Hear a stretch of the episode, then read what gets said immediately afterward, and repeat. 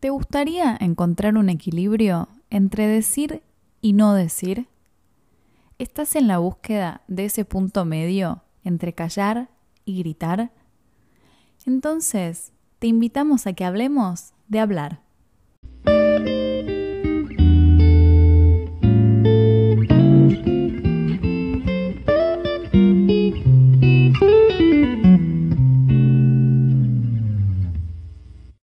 Hola Pau, ¿cómo estás? ¿Cómo estás tanto tiempo? ¿Cómo se hizo esperar este episodio? ¿Qué pasó? Justo que queríamos hablar de hablar, no podíamos hablar. Increíble. Ampollas en la lengua, cosas, cosas. Increíble. La vida, sí. La vida pasó, pasó la vida. Pero bueno, eso demuestra un poco también que hablar parece modular y usar la lengua, pero no sé, no es tan fácil. No, hay todo un movimiento interno de las aguas y, mucho, mucho que se da. bueno, ahora me vas a contar un poco qué pasó, yo también te voy a contar qué pasó, pero es como movido el tema.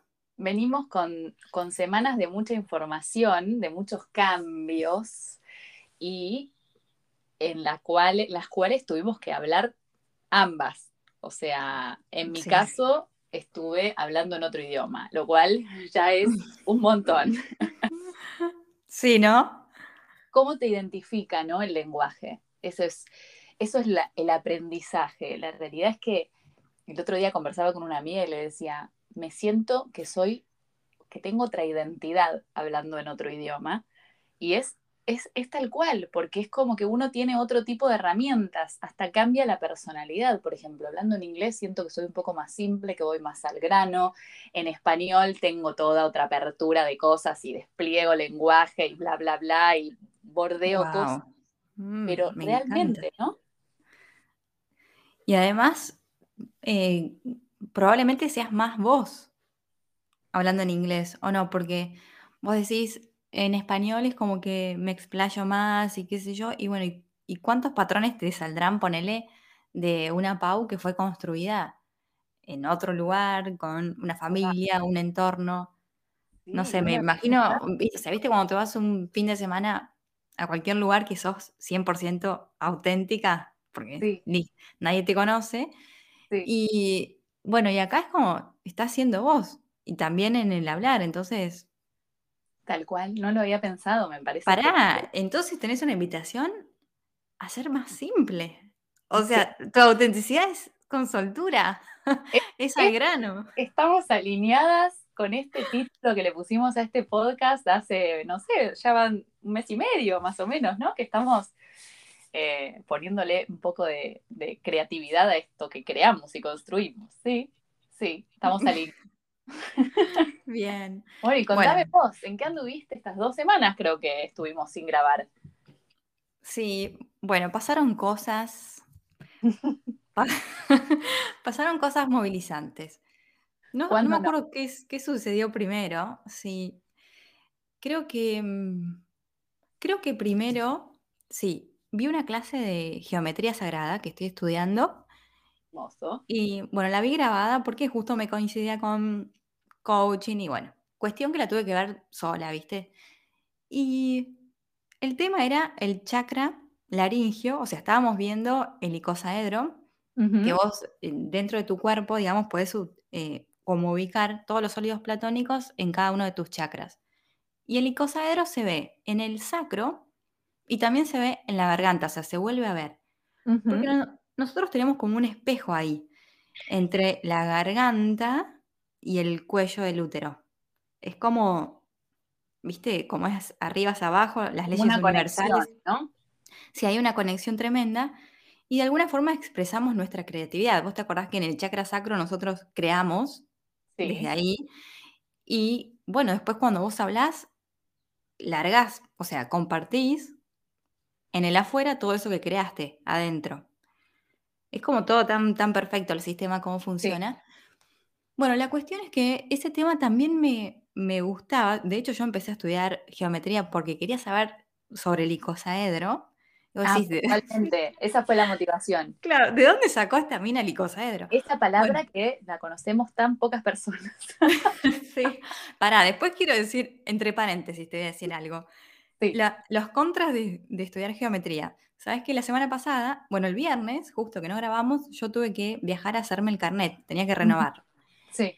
Y bueno, te hacen toda una prueba, varios exámenes, y en uno tenías que reconocer las figuras que te mostraban. Entonces había tres figuras. No me acuerdo cuáles eran las otras dos, pero en la tercera yo le digo un hexaedro. Y el, tipo me miró y me dice, un cubo. Y yo le digo, claro, bueno, un hexaedro, o sea, un hexaedro, un cubo. La cuestión es que después cuando estaba esperando que me llamen otra vez, me miro el informe, viste, con los resultados de, de la prueba, y me había puesto dos de tres ahí, en ese. Y yo digo, este, pero si le dije, o sea, le dije un hexaedro. Claro, él, él quería que vos veas una señal de stop o algo así y, no, no. te llevó al, no, lo aprendido. No, no, era, era un cubo, o sea, era un cubo, no era ninguna señal, era un cubo, ah. pero vos el cubo le podés decir hexaedro. Como yo estoy, estoy, ah. con el mundo de la geometría, le dije hexaedro y a lo que te, a lo que te quiero llevar es que al final para complejizarla en algún punto, me terminó perjudicando, hubiese dicho cubo. Pasa que en, realidad no es que pensé en cubo, pensé en hexaedro. o sea, como que ya hablo en estas palabras. Porque estoy vinculada con eso. Bueno, trata, el hablar, ¿no? Es como un formateo que uno va haciendo constantemente. Sí, total. Bueno, la cuestión es que con el icosaedro, ¿qué pasó? Yo me había hecho hace un tiempo un, un ADN cósmico se llama, que es como una canalización para conocer tu nombre estelar, si sos una semilla estelar, qué tipo de semilla sos, de dónde venís. Y también, muy loco, pero bueno, otro día lo hablaremos con más profundidad. Me encanta. La, cuestión es que ahí te dice con qué geometría resonás. Y la geometría con la que yo resonaba era con el icosaedro. Y digo, wow. Si tuvieras que describirlo, si tuvieras que ponerlo en una imagen como para que nuestros oyentes puedan imaginárselo al icosaedro? ¿Cómo, ¿Qué forma tendría o cómo, con qué lo podrías vincular? Y mm, agua. Yo te diría que pienses en agua. Igual es como un diamantito, ponele. Claro. ¿Cuántas caras tiene? 20 creo, o 30. Claro. para, para, para. Ya te lo voy a decir exactamente, ¿crees o no? Perfecto. Tiene 30 caras triangulares tres lados, 30 aristas y 12 vértices. No sé si se lo imaginaron así o mejor con el agua, pero... No, el elefante a mí me sirvió. Yo tengo una imagen, me hizo una imagen. O sea, vos ponele como un... Tiene como una cierta forma circular, obviamente que no es porque tiene todas estas estos vértices, pero tiende más a, a un círculo. Me encanta. Y te digo color azul porque lo trabajamos con ese color y bueno, también se trabaja con una frecuencia determinada, que en este caso son 741 Hz, y, bueno, y, rige el elemento agua.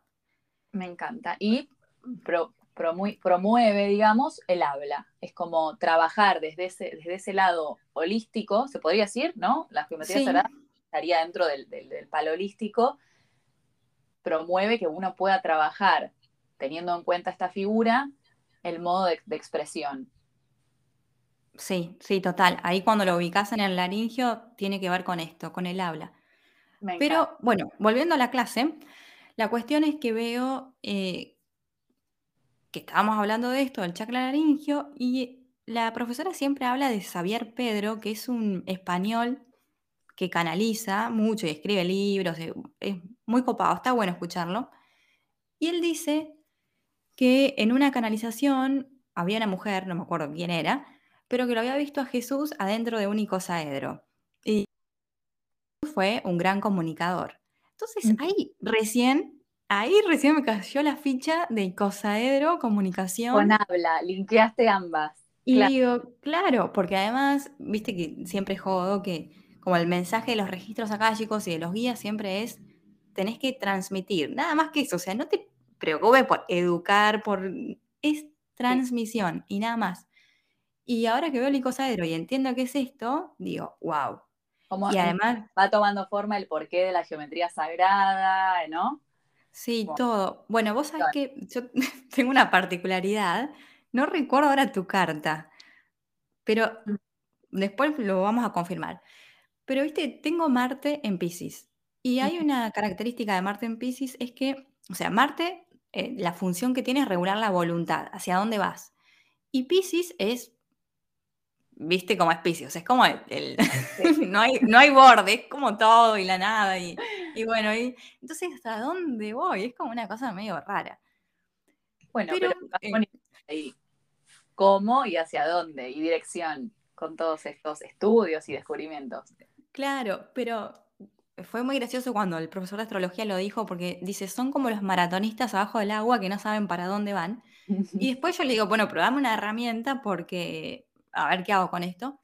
Entonces dijo que, bueno, al final son como los peones del universo, porque es como que están haciendo las cosas porque lo sienten y un mes después entienden por qué lo hicieron, ponele. Y eso Claro, me, me pasa constantemente. Yo muy bien no sé por qué, pero llega un momento que digo, wow, mirá qué bueno que hice esto, porque si no, eh, o sea, y eso me pasa en todo momento.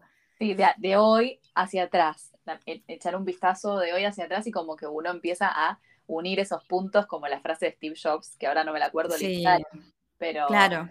pero Solo sí, mirando hacia atrás sí podés ver cómo los puntos se interconectan o algo así. tal es lo- cual. Esta frase es tal cual.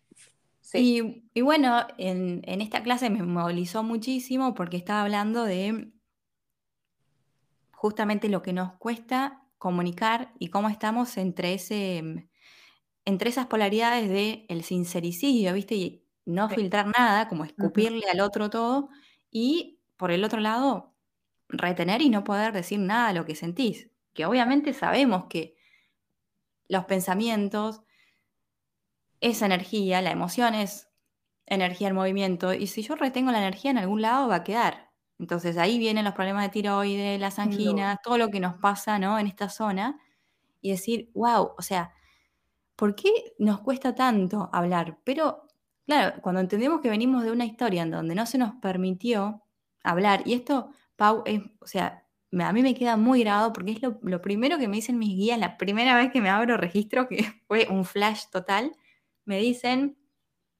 o sea, me muestran con gasas y vendas así en la boca, Esta, y esta cuestión del habla. Sí, y me dijeron que más allá de que eso había sido una vida, tuve numerosas vidas en donde siempre había otra persona que me decía lo que yo podía decir y lo que no. Sí, ¿Viste? Entonces, en esta vida tengo que trabajar mi libertad de expresión, sin de duda. decir y hacer lo que quiero. Y bueno, así que removilizada con todo eso, que me generó un montón de cuestiones esa clase. Y a la noche, creo que fue, o al otro día, tengo una reunión familiar en donde, no, ¿viste cuando no sabes cómo te metes en esas casa 8, en esos agujeros oscuros, esas profundidades? No, todavía no sé muy bien cómo fue, pero la cuestión es que en un momento se empiezan como a destapar cuestiones y mm, termina mi hermano diciéndome, vos no podés estar hablando de eso todo el día. Hablándome de esto que hablo yo, que que son, sin ir más lejos, tus gustos y tus intereses, porque no podrías estar hablando de eso, ¿no? Claro, que también otra cosa por la cual me sirvió astrología, Mercurio. Mercurio es nuestra función cognitiva, o sea, ¿qué nos interesa? ¿Qué, ¿Cómo hablas? ¿Qué te gusta estudiar? ¿Qué te llama la atención? ¿Dónde lo tengo? En Pisces. O Uh, sea, sí. listo, claro. Me interesa la espiritualidad, o sea, no tengo otra forma de hablar, otra forma, es lo que me gusta. Y, pero ¿sabes que en ese momento yo te digo, unos años atrás hubiese estado llorando un fin de semana entero, que igual lloré, pero bueno, fueron por otras cosas.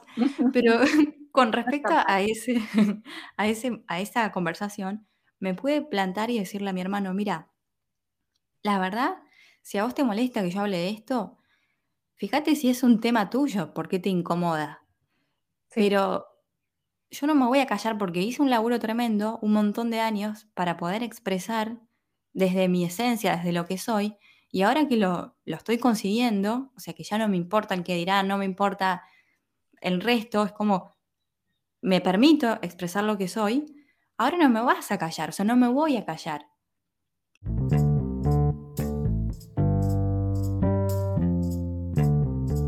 me parece importante hablar de, de hablar, porque la palabra realmente es sanadora.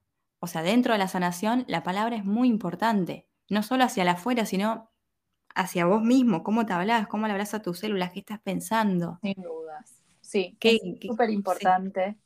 Y, y además, cuando pienso en hablar, siempre me acuerdo de una frase de, de Lacan, que es un psicoanalista que estudié mucho en Argentina y que aún, aún ahora sigo leyendo desde acá, eh, que él siempre dijo que uno puede saber lo que dijo, pero nunca lo que el otro escuchó.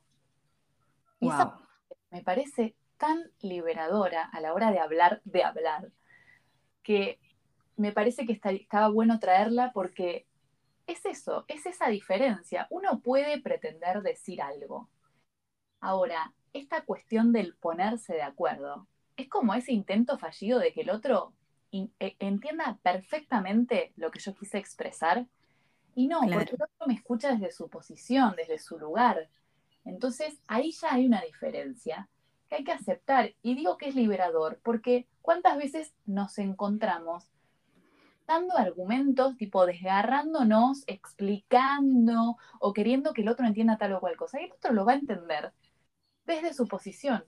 Por lo tanto, distinto a lo que yo estoy tratando de expresar. O sea, el ponerse de acuerdo sería como un intento fallido, ¿no? De que el otro entienda perfecto lo que yo tengo para decir. El otro lo va, lo va a entender desde su subjetividad. Y eso es liberador. A mí, por lo menos, es una frase que uso mucho de cabecera y me parece como espectacular. Sí, estamos muy alineadas. ¿Sabes qué?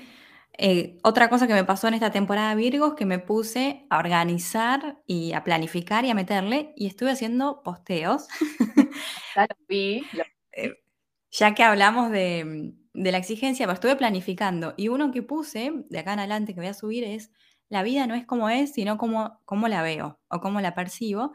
exacto. Y, y voy a hablar ahí de la parábola del elefante, no sé si la escuchaste, pero es muy buena. O No la escuché, no la escuché, me encantaría que la cuentes. Es muy ¿La larga. cuento? No, te la Ah, cuento en un minuto. Me encanta, dale, a ver. Bueno, resulta que había seis hombres sabios, ciegos, que por primera vez iban a conocer un elefante. Entonces dicen, bueno, vamos a tocarlo para ver qué forma tiene. Y va el primero y se toca con, el, la, con la panza y dice, ay, el elefante es como una pared. Mientras otro que está tocando una de las patas dice, pero no, el elefante es como un árbol.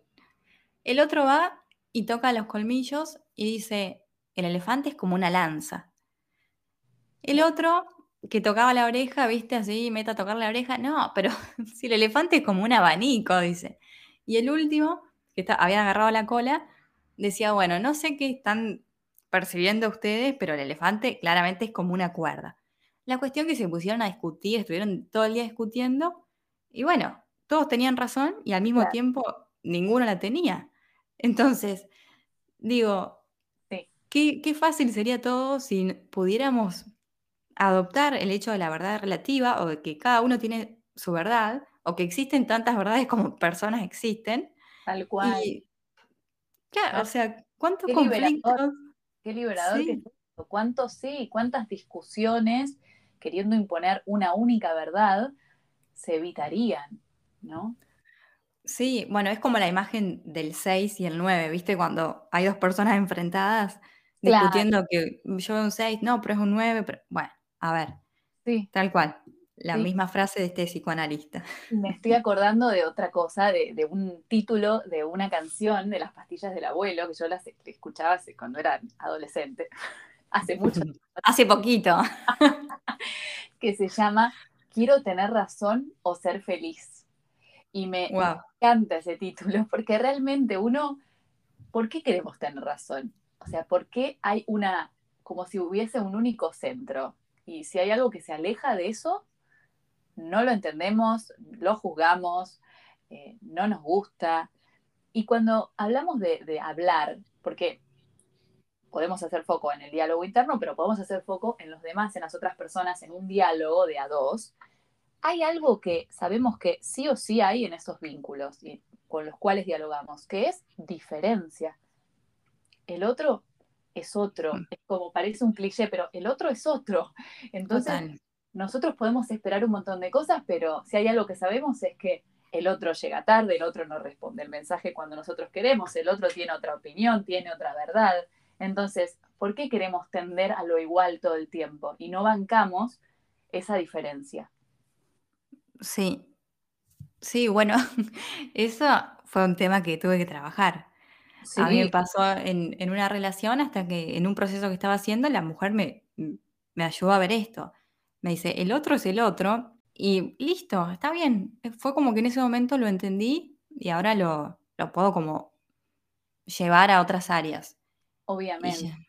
a eso hay que darle también igualmente el respeto, ¿no? Porque cuando estamos hablando de un vínculo, em, esto que vos traes de podemos vomitarle todo al otro por el solo hecho de sacarme de encima eso que tengo para decir, o puedo primero darle una vueltita sola, personal, y decir, bueno, a ver, esto es mío, esto es propio, esto realmente se lo tengo que comunicar, cómo se lo quiero comunicar, cuándo, desde qué lugar, porque si claramente si lo vamos a comunicar desde un lugar porque vos, porque esto, porque el otro, el otro va a ponerse defensivo. Entonces, una buena pregunta para por ahí que se lleven nuestros oyentes es, bueno, ¿qué quiero generar con esto que tengo para comunicar? ¿No? ¿Qué, qué quiero provocar? Porque si solamente es descarga propia, puedo hacerlo mirando una pared o mirando un espejo, ¿no? Totalmente. O llamando a otra persona del vínculo. Es herir, ¿no? O sea, ¿cuál es el objetivo? Hay mucho. Sí. siempre analizar el propósito de para qué vamos a decir lo que queremos decir. O sea, si va a construir o si va a servir para generar un acuerdo, bueno. Y si no, es eso, de si estás, estás como muy enojada, bueno, hace una descarguita antes, grabate un podcast sola, escribí una carta, o sea, baja la energía y después vas. Exacto. Pero la idea es siempre decirlo. Eh, como encontrar el equilibrio cada persona entre el callar y el gritar. Y una frase para inmunizarse que me gusta es esto de, mira Pau, no sé cómo me va a salir porque estoy muy enojada, pero te tengo que contar, me pasa esto y esto y esto. Me encanta. Y, sí. bueno, y largarlo.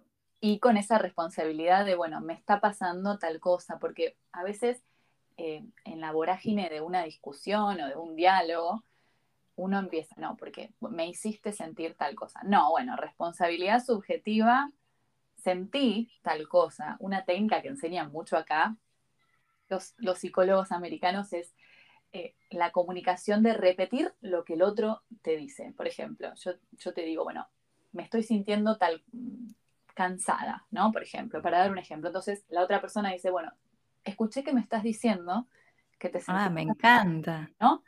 Porque es como esa validación y esa escucha para, decir, bueno, escuché esto, y por ahí la otra persona te dice, no, no, no te quise decir cansada, te quise decir otro ejemplo, ¿no? Entonces es como, bueno, acordar y no tener que solucionar nada, solo escuchar y validar aquello que uno tiene para decir y lo que el otro escucha. Y no necesariamente en esa misma conversación tenés que resolver algo.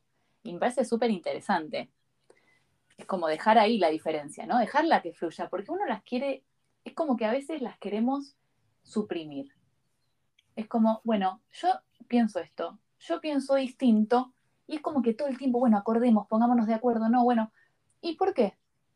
La diferencia puede fluir en el pasar de los meses, de las semanas, y sí, bueno, yo pienso de una manera, vos de otra, o esto, bueno, lo abordaste vos como pudiste, yo pretendí otra cosa, pero dejamos como correr esa diferencia, porque existen, ¿no? Sí, sí, totalmente. Bueno, Pau, y... Solucionadores seriales somos, ¿no? Es como todo solucionado, sin diferencias, todo perfecto, ¿no? Sí. Bueno, tenía una profesora que siempre decía, la única forma de que exista igualdad real es remarcando las diferencias. Y me gustaba eso, porque, claro, si todos tenemos nuestras particularidades y son necesarias para componer el todo, porque siempre tratan de estandarizarnos y nosotros mismos también, como no, hagámoslo así o pensémoslo así. Bueno, no, pará. Tal cual, tal cual. Es increíble cómo hemos, a medida que pasan los años, como que uno se pone más estandarizado. Es como que querés tener todo resuelto cuando en realidad la vida no es resolución. la vida es más búsqueda que resolución. Y cuando resolves algo, ya tenés otro problema u otra cosa u otra duda u otra curiosidad que te motiva para adelante. Entonces, es como que no, no hay resolución. Y de hecho la palabra resolución me suena medio a muerte, te digo. O sea, es como, no sé, es como, bueno, resolución, listo, estamos todos bárbaros, no tenemos ningún problema. Eh, no sé, me está pasando, ahora me se me ocurrió eso. Pau, bueno, en esta semana que no nos vimos, ¿te acordás que me mandaste un audio que estabas leyendo un libro que tenía que ver con todo esto de hablar? Y entonces te conté lo que me había pasado, empezamos a hablar. y bueno, ¿qué, ¿cómo estuviste vos? ¿Qué querés contar de eso? ¿Cómo estás? ¿Qué es para vos el sanar a través del hablar? Mira, para mí el sanar a través del hablar lo estoy haciendo en estos días en otro idioma. Ya te digo, empecé a estudiar en inglés, entonces em, estoy sanando un poco la autoexigencia porque si hay algo que está clarísimo es que no se puede decir todo, en, realidad en ningún idioma, ni en español, ni, en, ni en ningún otro, ¿no? Es como que uno por ahí quiere abarcarlo todo con el lenguaje y mostrar identidad con el lenguaje y en realidad el lenguaje es una parte de lo que uno es. No, uno no es todo, no es solo eso. Entonces, si hay algo que estoy experimentando es eso, es querer decir cosas que por ahí me salen de otra forma. Em, bueno, nada, profundizar en, otro idioma que encima me encanta. Pero, pero nada, estoy muy contenta, la verdad, eh, es como un gran desafío y ya te digo, es como que estoy descubriendo una nueva versión mía porque soy, me siento más eh, como simple. Viste que nosotros, eh, desde, la psicología, psicoanálisis, hay una frase que es somos hablados. Es como, desde que nacemos nosotros no hablamos. Entonces, lloramos o, el otro, que es madre en función, puede ser madre, padre, del género que sea, ¿no? El otro nos pone la palabra. Nosotros no hablamos, entonces lloramos y nuestra madre dice, tiene hambre, ¿no? Como que somos mm. hablados. Entonces, este ejercicio de aprender el, el, idioma nuevo, un idioma nuevo, que en realidad ya lo aprendí, pero lo estoy aplicando diariamente todo el tiempo, entonces ahí es como que uno lo pone en juego, es esto que vos me decías al principio de, esta charla. Es una oportunidad de renacer, realmente. Así que la estoy viviendo así. Eh, estoy incorporando un montón de, lenguaje. Es como, termino los días como agotada, pero contenta con esa sensación, viste, de lo nuevo, de la, de la, nueva experiencia. Así que muy contenta y acompañada con este libro que decís, que se llama El Poder de los Extraños. Lo súper recomiendo, recién lo empecé, igual y ya estoy enamorada porque de lo que habla es eso, de cómo uno se pierde el intercambio con el otro que tiene al lado, con el otro que está físicamente, por, por ahí meterse en lo tecnológico y en nuestro propio celular. El autor lo que dice es, por ejemplo, en la cola del supermercado, habla con la persona que tenés adelante, porque te vas a llevar una experiencia mucho más rica que estar metido en tu teléfono viendo qué tiene Twitter para ofrecerte. Eso es lo que dice. Y da ejemplos muy em, concretos. Y me pasó que el otro día fui a la pile y me puse a hablar con una persona en, que estaba ahí en la pileta en vez, y dejé el celular en mi casa y dije, wow, esa persona me dijo todas las cosas que necesitaba escuchar. La vida es una sola, yo la disfruto, me decía, yo digo, wow. Em, Increíble increíble. Entonces es eso, un poco la invitación, que estaría bueno que, hacerla extensiva a nuestros oyentes, ya que estamos en este podcast, em, abrir un poco, ¿no? Salir un poco de, que incluso hasta la postura que tenemos con el celular es como muy ensimismada, muy hacia abajo, mm, los hombros, ¿no? Como salir un poco y decir, bueno, no, hablo con mi semejante. Y aparte lo que decía también, lo que dice el libro, lo que plantea, es como medio una tesis sobre todo esto que te estoy contando y hace investigaciones el autor. Y mm, decía esto, que, que uno al relacionarse con extraños y desmitificar que los extraños son peligrosos, porque también es como, pues si sabe un extraño claro. y uno le tiene, ¿no? Como medio la palabra es miedo, no sé. Entonces lo que decía es que al relacionarse con pares, uno también empieza a tener como otro sentido de pertenencia a, esta, a este universo, a esta humanidad Sí, sabes que eso estaba pensando, cuando vos andás por la vida con esta creencia de que todos formamos parte, de que el otro siempre va a ser tu maestro o vos le vas a enseñar, de que nada es casual, o sea, todas las personas con las que te encuentres te van a dar una experiencia enriquecedora, ya encarás la vida distinto. Sí. Sí, sí, no, es muy loco el libro, podría estar hablando horas. Es más, una otra cosa que decía es, por ejemplo, cuando vos vas al supermercado y te hacen una pregunta extra. Por ejemplo, acá es muy común que vos vas a comprar algo y te preguntan, ¿encontraste todo lo que estabas buscando? ¿Cómo está tu día? Y el autor decía, hasta te molesta, hasta pretendés que esa persona nada más te cobre y te vayas. Y es verdad, va, al menos dije, wow, sí, es como, no, bueno, no, cobrame que me tengo que ir y, y es como destratar al otro constantemente. Entonces es como que, por un lado, le ponemos un montón de énfasis a cómo tratamos a los vínculos cercanos, pero a los vínculos lejanos ni saludamos. Yo ni bien me mudé acá, me pasaba que la gente me saludaba todo el tiempo. Yo digo, ¿me conoce? y ahora me acostumbré y saludo a todo el mundo, pero, pero es, ¿no? Es como que estamos medios en una burbuja que es media peligrosa. Pau, ¿y sabes que hay algo que me gustaría dejar a nuestros oyentes, como decís vos, que me encanta? Y es el tema de la importancia, es decir, remarcar la importancia que tiene el habla en la sanación. Y para esto, traer el estudio que hizo Masaru Emoto, no sé si lo conoces. No, no lo conozco. Bueno, él estudió, digamos, cómo la frecuencia modifica los cristales del agua. Entonces agarró, ahí está en YouTube, en todos lados, también tiene un libro, creo que se llama eh, Los mensajes del agua o algo así. Ok.